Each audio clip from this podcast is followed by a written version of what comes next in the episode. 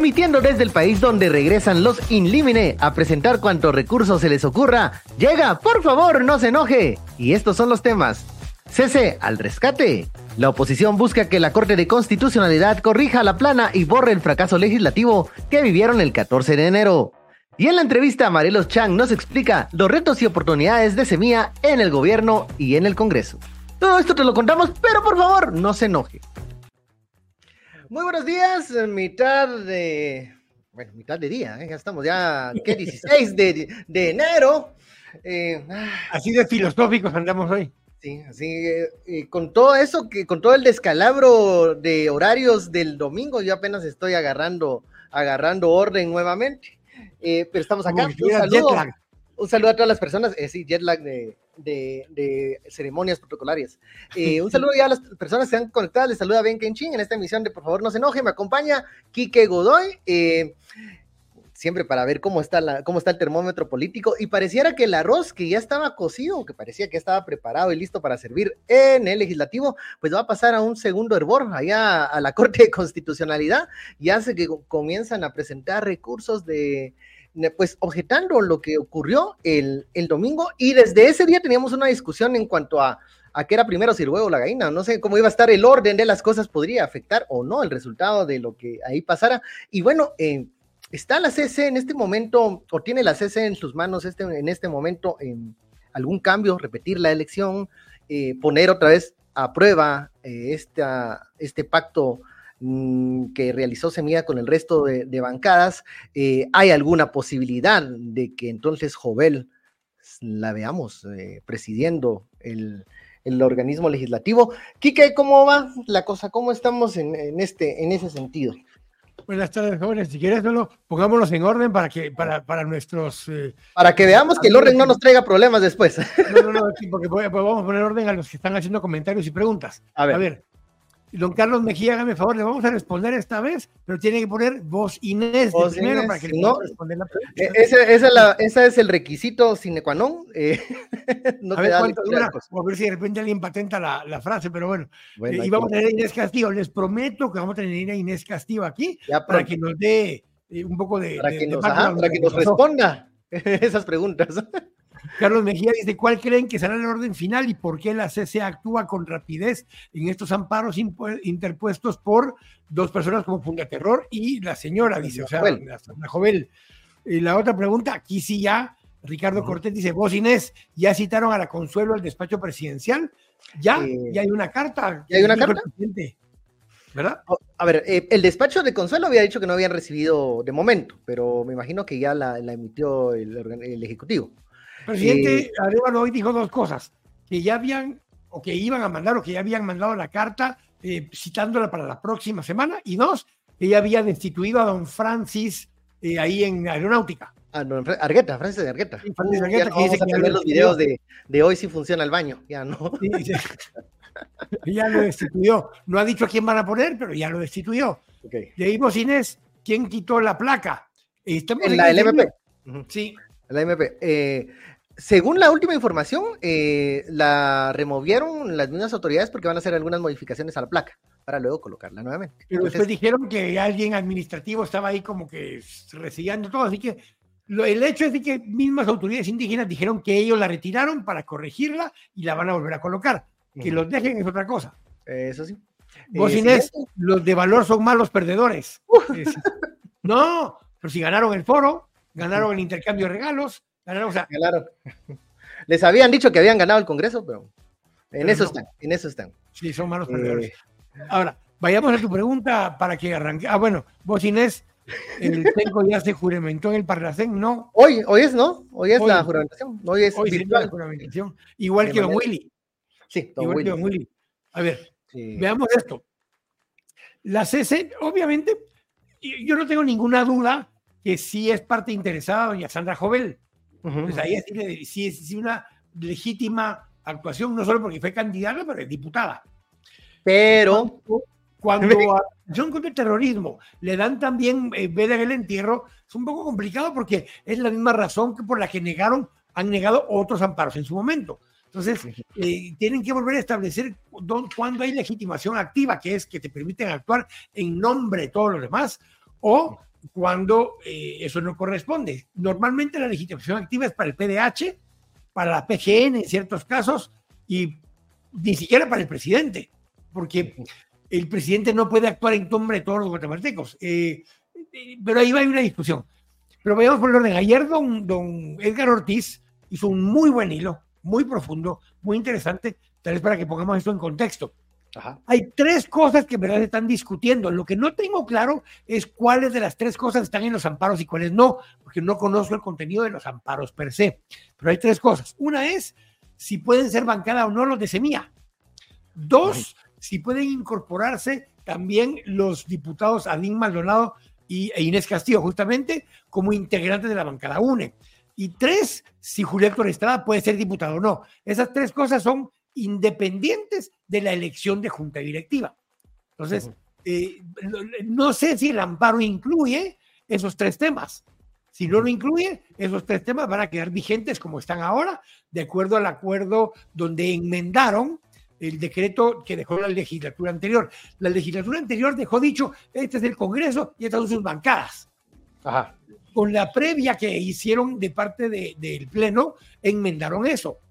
Eh, al enmendarlo, técnicamente esto enmendado, eso quiere decir que sí son parte de la bancada Inés Castillo y Adín Maldonado, que sí es parte del Congreso eh, Julio Héctor Estrada y que sí es bancada del movimiento Semilla. Ahora aquí viene la segunda parte. Es, ok, cuando eligieron, cuando propusieron la premia 1, que fue el relajo donde preguntó vos Inés y todo eso, cuando preguntó, eh, cuando, cuando, eso se dio, no era bancada Semilla y no eran parte de la bancada ni Inés Castillo ni Adín Maldonado. El orden aquí sí altera, el, orden de los factores sí altera el producto. Si la CC es de la opinión que tenía que haberse incorporado primero como bancada, que tenían que incorporarse a la bancada de la UNE, Inés Castillo y Adín Maldonado, porque dejemos fuera a Julio Héctor, él no tuvo nada que ver en la elección. Si ellos opinan que es así, la elección de la bancada se cae. Y tendrían que, o sea, se tendrían que haber hecho esta previa eh, antes de votar la antes de votar la propuesta de semilla.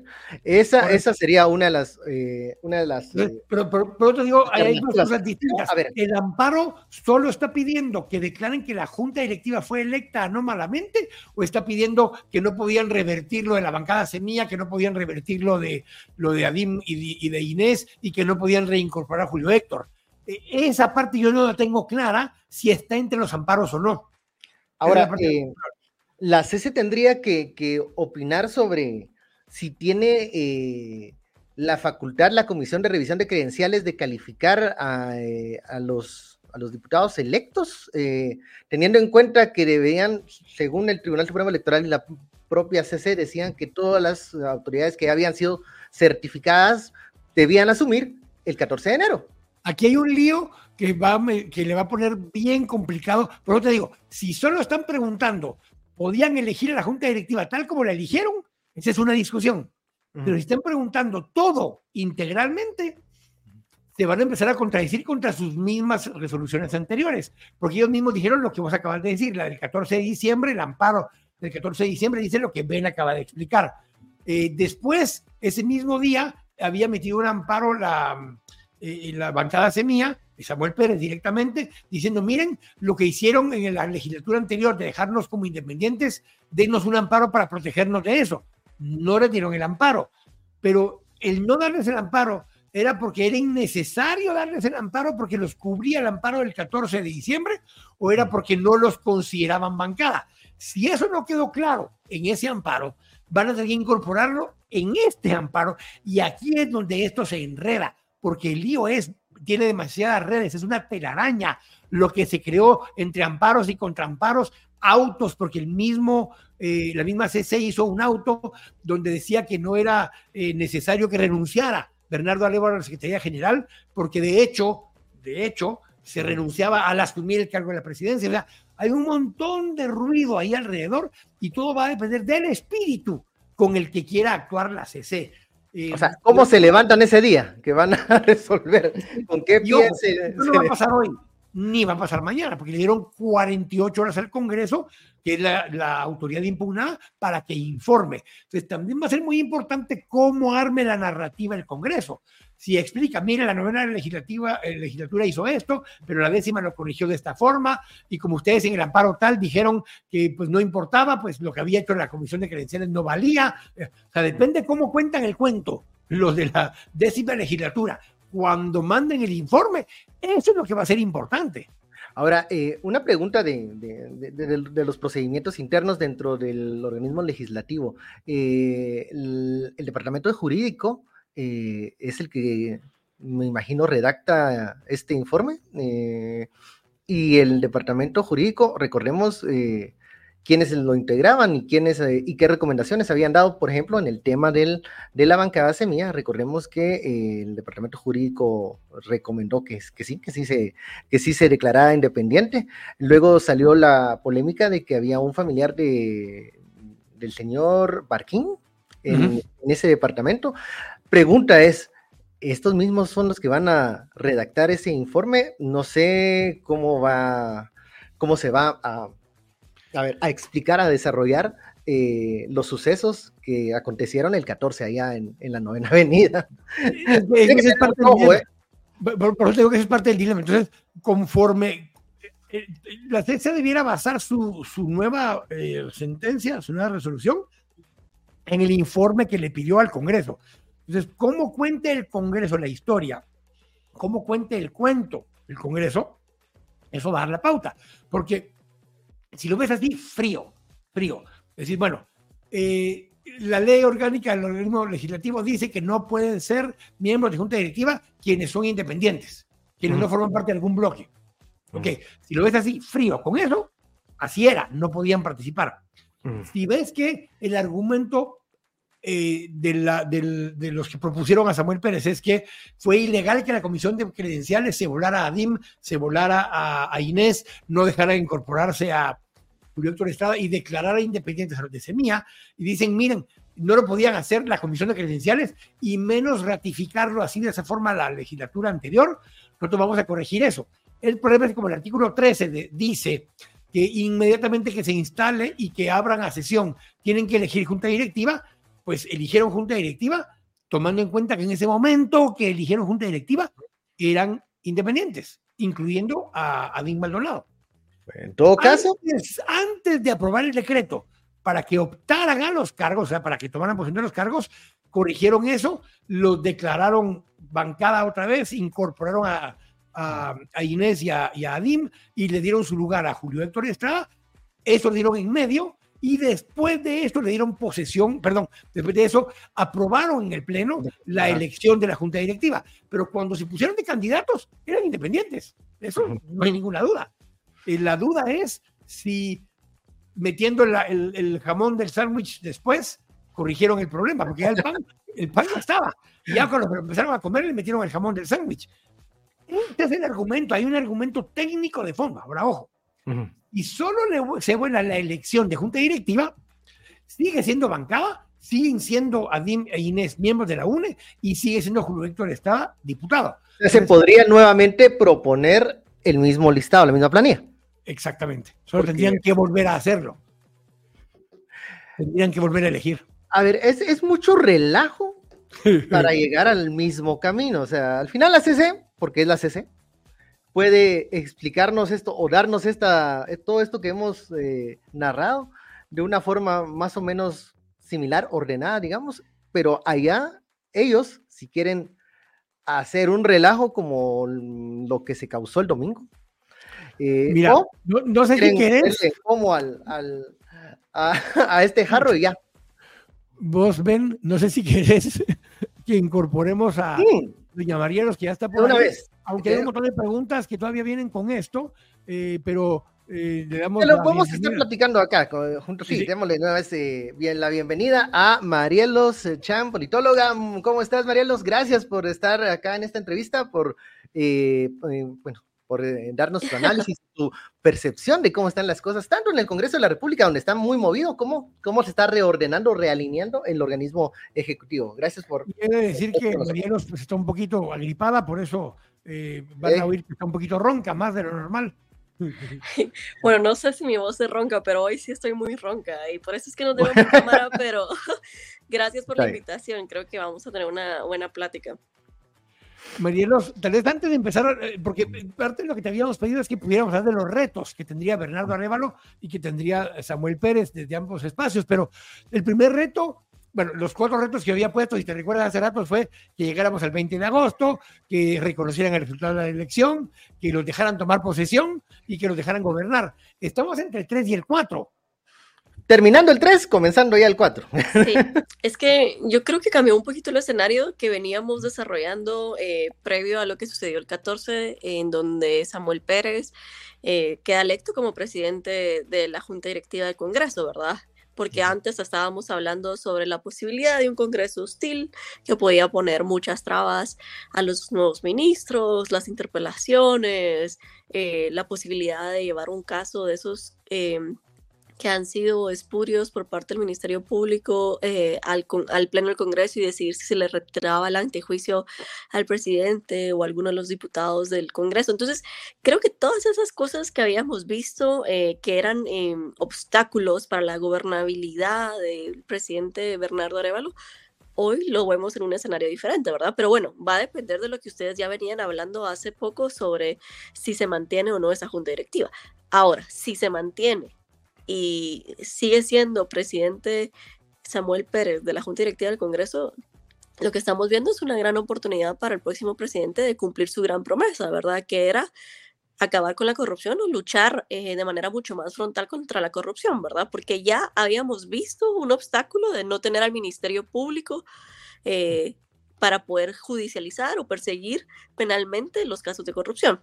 Entonces eso ya estaba descartado lo que quedaba eran reformas que eran complicadas porque definitivamente no contaban con una mayoría, no iban a dirigir el Congreso, era posible que no ni siquiera se las eh, colocaran en el orden del día, pero ahora con este escenario podemos tener la posibilidad que se hagan esas reformas que hemos venido posponiendo y que son importantísimas para fortalecer la institucionalidad del país, para combatir la corrupción y para mejorar el sistema de justicia, ¿verdad? ya ves, pues, por ahí tenemos una, una, duda. Bueno, yo me quedo con la interrogante que eh, pues no se nos ha explicado así a, con detalle eh, cuáles fueron los términos de la negociación que llevó a buen término esto de la junta directiva para ver si más allá de lo que ha dicho uno que otro representante o, diputado, eh, ¿Qué, agenda legislativa se va a impulsar, si estos diputados, no, estos 92 diputados que apoyaron la semilla están en la misma línea de una reforma a algunos, algunos cuerpos legales, eh, a terminar con algunas prácticas que han manchado el quehacer político. Eso no lo sabemos y no sabemos si esto solo fue una alianza de una semana o... sí, claro, totalmente de acuerdo contigo, Ben. Hay unas declaraciones que mencionaba igual Claudia, eh, pues obviamente Claudia lo entrevistó al diputado Inés Castillo en con criterio, pero luego lo explica un poco más en tangente sobre esa alianza que se había construido a partir de estas reformas, ¿verdad? Y sí se mencionaba la ley de reformas al servicio civil, no se mencionó las reformas al sector justicia, pero pero creo que eso la ley de competencia, la ley, la de, ley de competencia, la ley de aguas. Y hay un eh, comentario que Claudia hace sobre la, autonomía, ¿verdad? La, lo importante que era de que quien estaba dirigiendo el país era bastante autónomo en comparación con los otros presidentes que habían tomado posesión, ¿verdad? Y eso pues le daba cierta capacidad de poder mano, manobrear y hacer estas reformas. Entonces, sí, definitivamente yo no me casaría con la idea de que esta alianza que eh, les bastó para elegir a la Junta Directiva va a durar hasta diciembre del 2024. Esto puede cambiar porque hay que recordar que las alianzas y las coaliciones políticas que se dan dentro del Congreso por décadas han sido transaccionales, ¿verdad?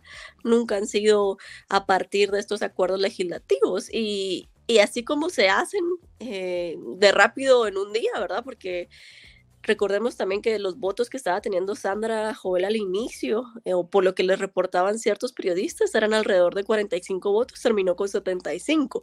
Entonces siempre va a haber esa variabilidad, pero creo que por lo menos hay una oportunidad en comparación a que no estén dentro de la junta directiva, que esto no, suceda. Pero basado en eso mismo, y basado en lo que está pasando con el amparo y la posibilidad de que voten la elección de junta directiva y demás. Yo explicaba al principio que no sabemos si van a votar solo la elección de junta directiva, si eso sucede, o si votan todo lo actuado, que incluye que los volvieron partido eh, después de que los había suspendido la novena legislatura y la comisión de credenciales, la situación de Adim y de Inés Castillo y la situación de Julio Héctor. Eh, si solo votan la junta directiva, lo que se implicaría es que entre el jueves y viernes vendrá la sentencia de vuelta y ordenará al Congreso de la República repetir la elección. Si es repetir la elección con todos habilitados, puede cambiar la estructura, si es repetir la elección, pero no pueden participar los de semillas, si los declaran que de todo modo no pueden ser bancada, eh, ¿cómo te cambia la ecuación de lo que estabas diciendo ahorita? Sí, definitivamente cambia, cambia bastante, eh, en el sentido de que van a tener un congreso, entonces sí, hostil, que era lo que veníamos platicando anteriormente, antes de que... Pero, eh, asumamos que siempre sí pueden ganar ellos, eh, pero ya no va Samuel de presidente, sino que tiene que ir, no sé, Julio Héctor o Neri o cualquiera de los que sí son de la, de la, de la alianza esta, del pacto de gobernabilidad, que se llaman así, pero que no sea necesariamente Samuel va a depender de quién quede. Es diferente Neddy a Julio Héctor, por ejemplo, ¿verdad? Entonces, ahí no podría especular yo qué va a suceder hasta ver y decir, sí, definitivamente quedó Julio Héctor, definitivamente quedó Neri, o definitivamente quedó otra persona de cabal, que también era de los que estaba compitiendo, que si no estoy mal era Carlos López. Entonces, todos los tres, o sea, generan escenarios diferentes. ¿verdad? Entonces, no, no podría especular de qué pasaría con cada uno de los tres hasta ver cómo se va terminando también de, completar esa junta directiva, porque si Semilla no puede participar en la junta directiva, tampoco lo podría hacer a Dimas Maldonado o Inés Castillo, ¿verdad? Por el hecho de que fueron expulsados del partido, a pesar de que existe un antecedente con eh, este diputado que fue expulsado de Viva y que era de la anterior junta directiva, ¿verdad? Aníbal Rojas, si no estoy mal, eh, que pasó... Exacto, pasó todo el año y ya había sido expulsado desde hace mucho tiempo y no se volvió a, a votar por una nueva junta directiva. Bueno, pero hay otro reto importante que no tiene que ver con el Congreso, sino tiene que ver exclusivamente con el Ejecutivo y es algo que he venido mencionando un poco en otros espacios sobre la, el Ministerio de Desarrollo Social, ¿verdad? Y por qué este para mí es importante. Primero, porque por eh, décadas o por varios periodos hemos visto que los programas sociales se han manejado de manera clientelar, ¿verdad? No han sido necesariamente enfocados a la reducción de pobreza, a la creación de oportunidades o a la reducción de desigualdad económica, etc. Entonces, aquí hay una oportunidad para que empiecen a cumplir de manera mucho más inmediata esas necesidades que está teniendo la población en cuanto al alto costo de la vida.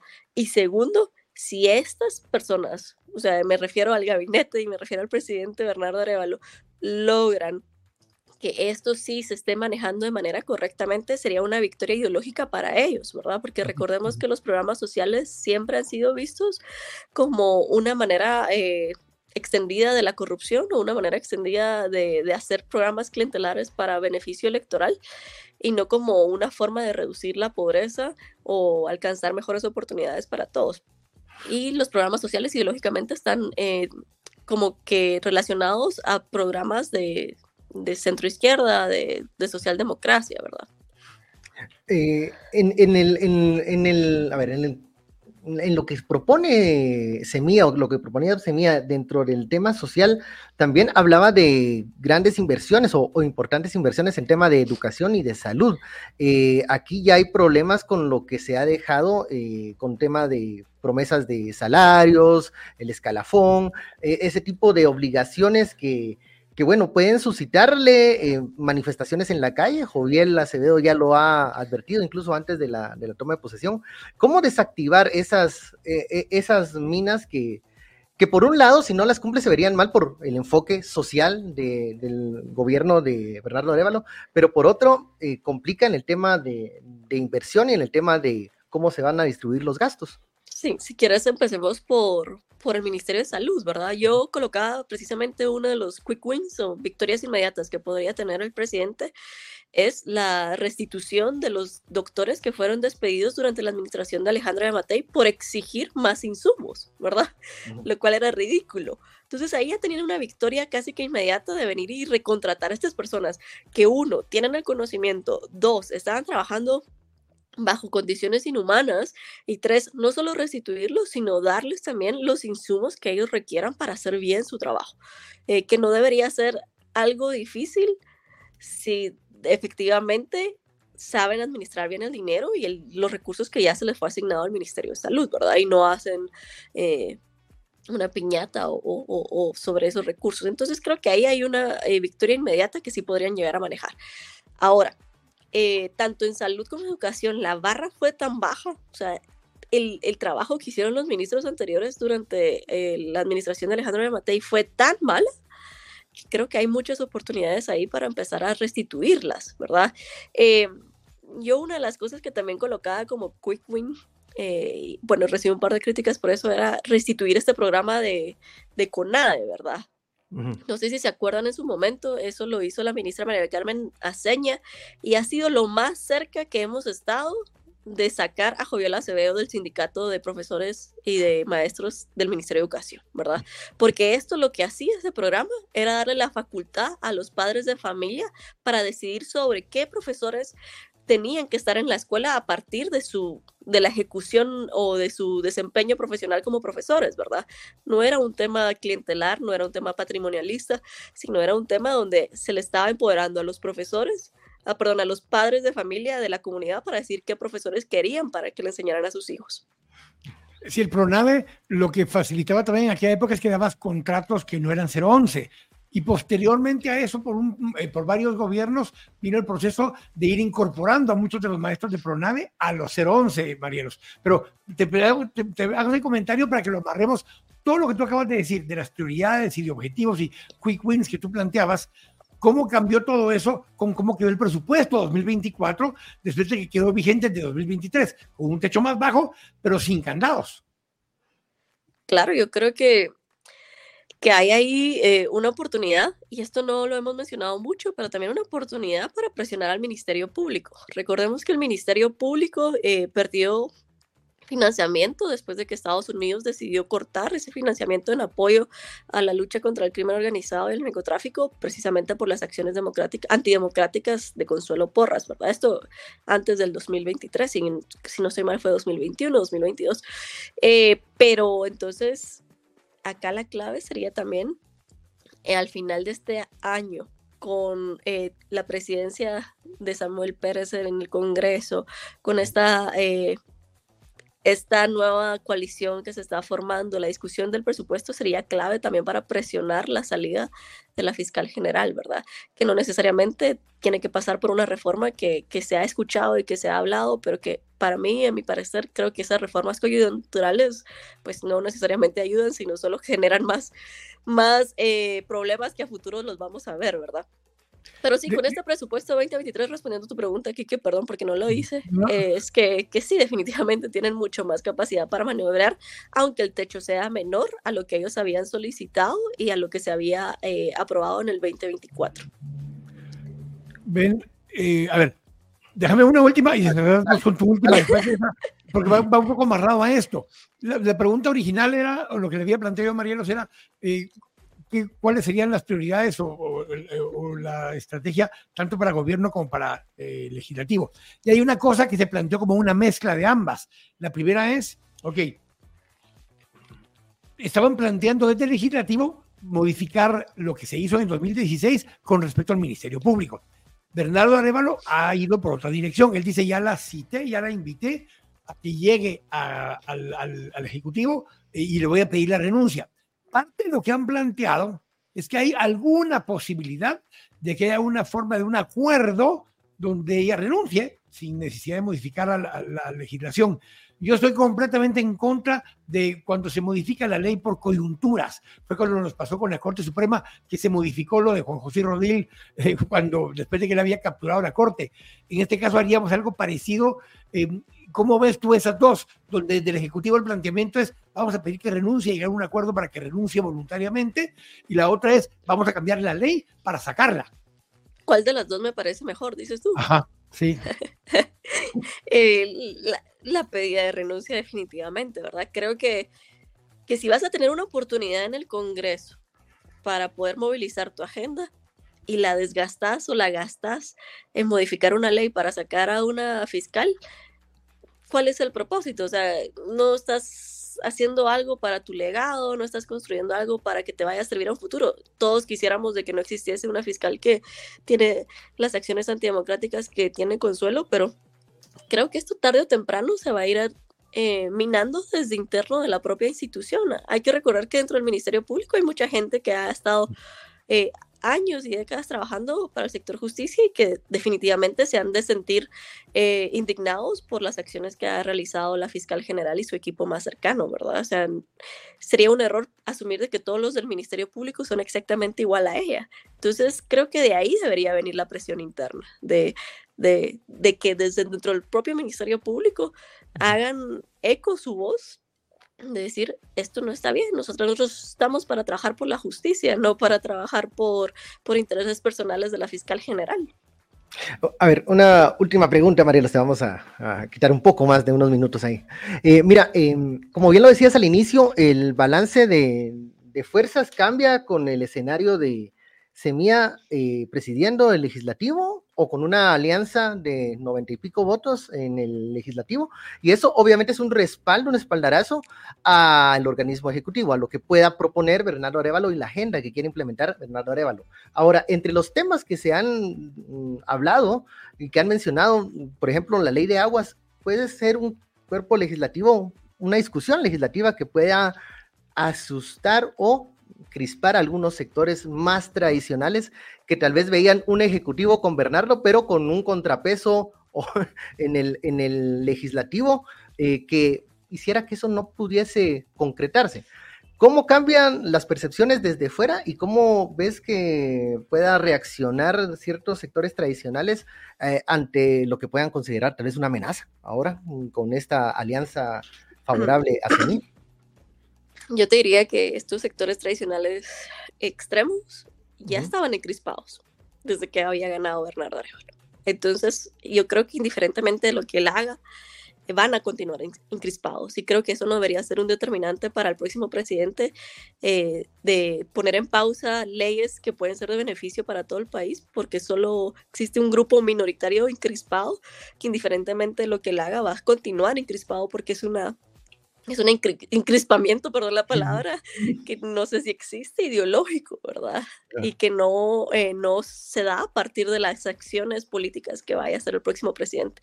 Entonces, definitivamente esos obstáculos van a estar, eh, ese rechazo y, y ese ese adversario político eh, va a estar, pero me imagino que el presidente va a tener que contarlo dentro de sus propias estrategias, ¿verdad? Que no hay nada dentro de lo que él pueda hacer para que este actor eh, sea favorable a sus acciones. Entonces, lo único que le corresponde es cómo minimizar las acciones de este actor para no entorpecer eh, políticas o aprobaciones de leyes que pueden ser de beneficio para todo el país.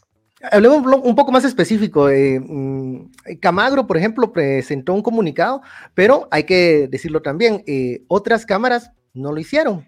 Y es más, algo que se le había criticado a Bernardo Arevalo en los últimos días, incluso fue en el anuncio de algunas personas que eran cercanas a algunas cámaras, que, esto quiere decir que no todas están en el mismo, en la misma línea, y que, como decías, es es solo un, grupo. Eh, pues hay que echar mano ahora de las alianzas más que todo, ¿no? De los aliados. Hay, hay otra quick win que se me olvidó mencionar, que es la reparación de la carretera en donde se dio el hoyo de Villanueva, ¿verdad?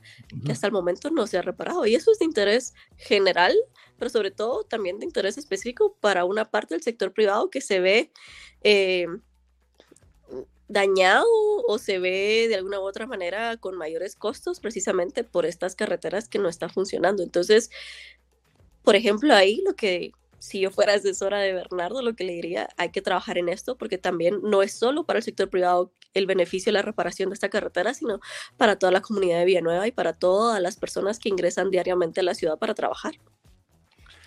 Marinos, eh, vamos a entrar nosotros ahorita con, con Ben a, responder unas preguntas con esto, pero te hago esta, esta voz Inés. Voz Inés. la eh, última voz Inés. van a, ¿Van a votar la elección de junta directiva en la sede? No, no, no me atrevo a, proyectar eso, depende, ¿verdad? Hay, hay muchas cosas que han cambiado en las últimas 48 horas. Entonces no hay forma de predecir qué pueda suceder. Eh, me da la impresión que también dentro del propio Congreso, la institución está ya o sea, no estamos hablando de los diputados, sino de la gente que trabaja en el Congreso. Está también ya casada con la idea de que esa junta directiva es la junta directiva electa, ¿verdad? O sea, veámoslo en los simbolismos, ¿verdad? Hoy eh, la primera publicación que hacen es eh, Samuel Pérez, el presidente más joven de la era democrática del Congreso. Entonces, ya, CM. ya cambiaron el CM. Ya cambiaron al CM, ¿verdad? Quitaron el simbolito de independientes. Entonces, creo que creo que no me, no me atrevería a decir, porque es difícil predecir. En 48 horas han cambiado muchas cosas, pero también hay que leer estas sutilezas de gente que pertenece a las instituciones que, posiblemente se va a sentir más cómoda con esta nueva junta directiva, ¿verdad? Gracias, Marielos. Gracias por, eh, engancharte, a pesar de que estés así un poquito agripada. Gracias a ustedes por la invitación. Mejores, que te mejores. Gracias, Marielos. Gracias, adiós. A ver, eh, a ver, comiencen la lectura porque hay, hay comentarios y preguntas de, del grupo de voz Inés. A ver, dale. ¿qué, dice? ¿Qué dice? A ver. En los de voz Inés tenemos varios, tenemos demasiados. Si, si, hicieron caso. ¿dónde, quedó la última? ¿Aquí qué? La estábamos todavía. Eh, es que fíjate que hay, hay una segunda ronda ahí de, de voz Inés eh, que nos mandaron. Pero a ver, son como 25 preguntas, pero no nos va a dar tiempo de ver todas. Eh, porque para que se, pues que se organice una nueva junta directiva con el partido Voz. De todos modos, no se dará la presidencial antiguo. Hay varias que están por ahí. Ese era, ese era José Andrés 97, eh, dice Voz Inés, quien arma el informe de los, eh, los acusantes o la junta directiva. En este momento, esta es una muy buena pregunta. Técnicamente lo arma quien está en junta directiva ahorita. Le están preguntando a los, que, a los que quieren sacar por qué razones los debieran sacar o no los debieran sacar. Es hay un primer dilema ahí, pero muy buena pregunta. ¿Lo arma literalmente eh, o lo valida o lo envía quien esté ejerciendo la Junta Directiva en este momento? Marga García es la que preguntaba si se puede armar una bancada distinta, eh, parecido a lo que habían preguntado un par antes. Eh, y dice, José, dice vos Inés, superintendente todavía no hay. Superintendente hay porque ese no se cambia automáticamente. Eh, lo ratificaron el año pasado. Sigue siendo el mismo superintendente actualmente. Lo que cambió fue el intendente de aduanas. Pero porque hubo nombramiento. De antinarcóticos. Así es. Eh, José Roberto dice, podría pasar, bueno, él nos pregunta si todavía pueden dar golpe. Eh, José Roberto Velázquez. es mínimo, creo que la posibilidad. Eh, es, que, hay dos personas aquí que preguntaron si votando la junta directiva se cae la toma de posesión de Bernardo Arevalo. Yo lo que explicaba al inicio es que siempre, sin excepciones, cuando deciden quitar a un fiscal que estuvo que ya no debería, cuando deciden cambiar la Corte Suprema o cuando la Corte Suprema se extendió por cuatro años en su puesto, lo actuado por esa Corte Suprema extendiendo su cargo sigue teniendo validez. Entonces, lo que haya hecho la Junta Directiva actual y eh, en estos últimos días sigue teniendo validez, que fue darle posición a Bernardo Arevalo. Entonces no logran revertir la toma de posición de Bernardo Arevalo. en todo caso, vuelve la pregunta a lo que dije al inicio. Van solo a, quitar la elección, pero van a permitir que los otros cambios que hizo el Pleno se mantengan. Si es así, tienen que repetir la elección mientras se repite, sigue estando en junta directiva, la junta directiva actual. A ver, hay una, Ahora hay una pregunta de Carolina Reyes que dice, la CC tiene que tomar en cuenta que un juez corrupto no puede suspender a un partido político. A ver, yo modifico un poquito ahí la pregunta y es, tiene que revisar la CC, por ejemplo, la vigencia de lo que suspendió, ordenó suspender eh, Freddy Orellana, que ahí tendríamos que ya, ya un tema más, más de fondo.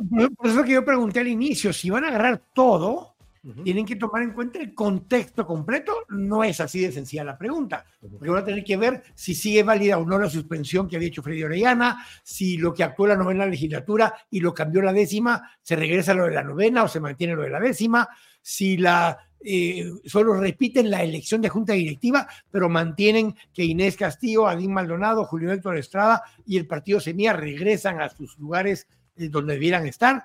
Eh, la complejidad va a ser quién cuenta el cuento y cómo cuenta el cuento la Junta Directiva actual cuando manden el informe que pidieron entregar en 48 horas. Y una vez lo manden, ¿cómo lo interpreta la CC?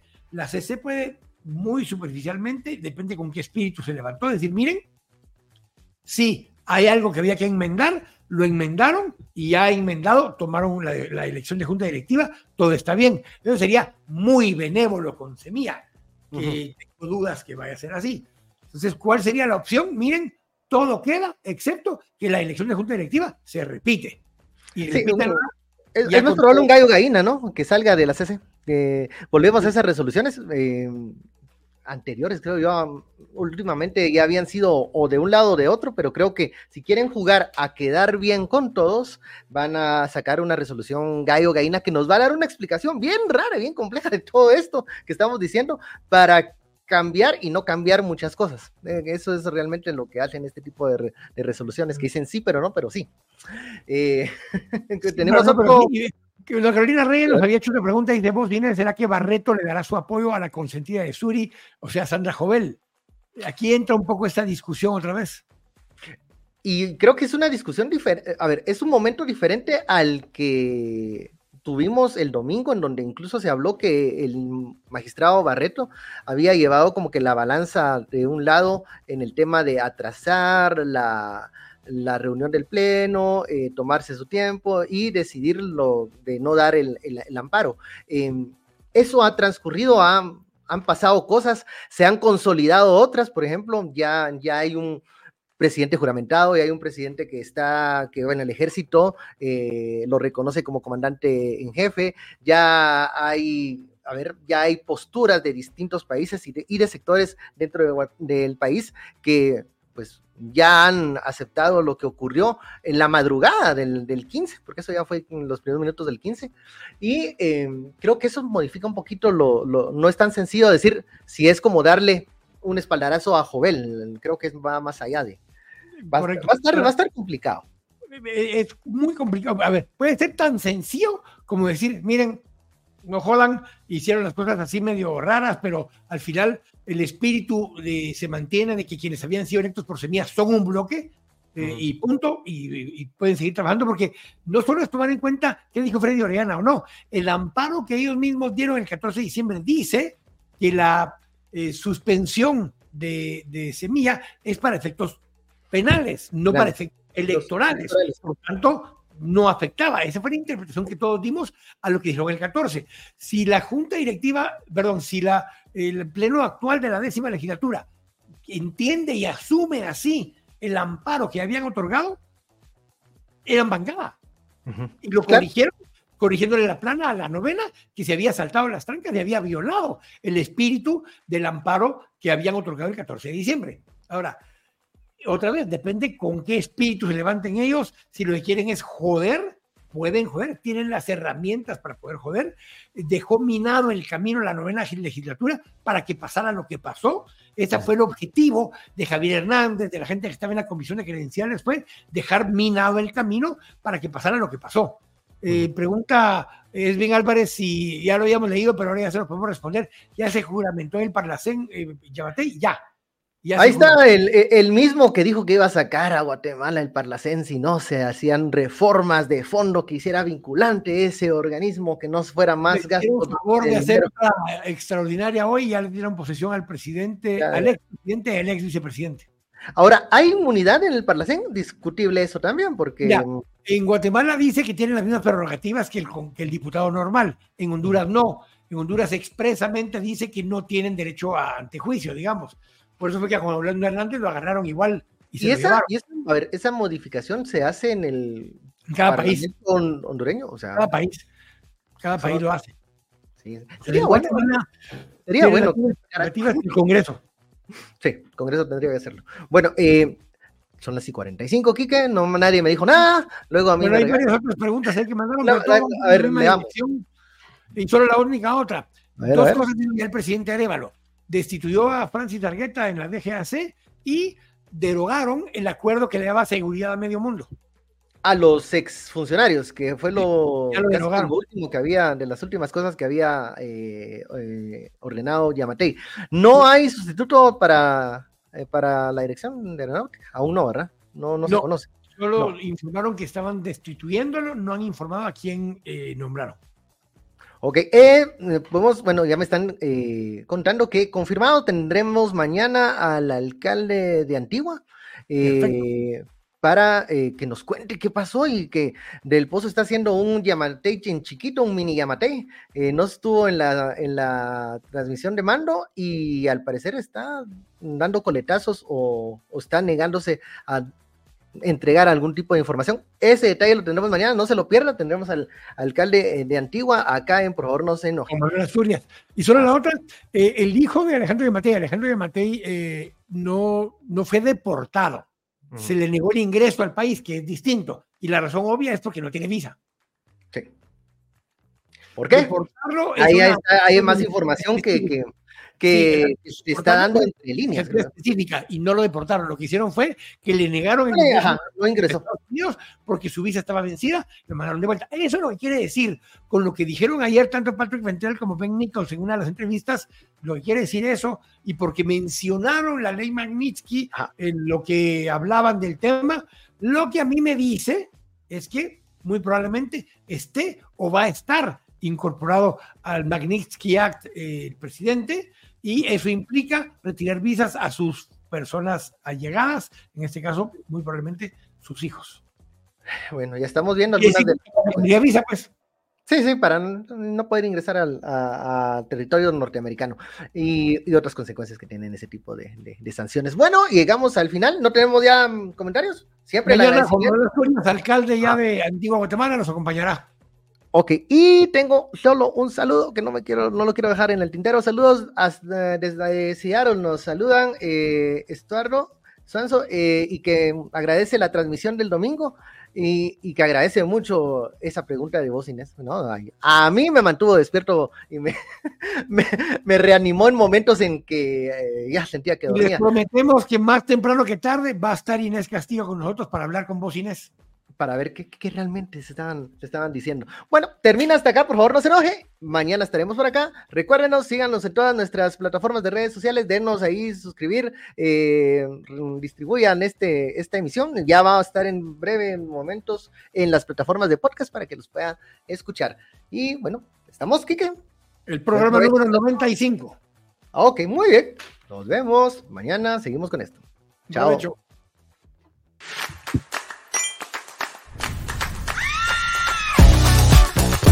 Touch.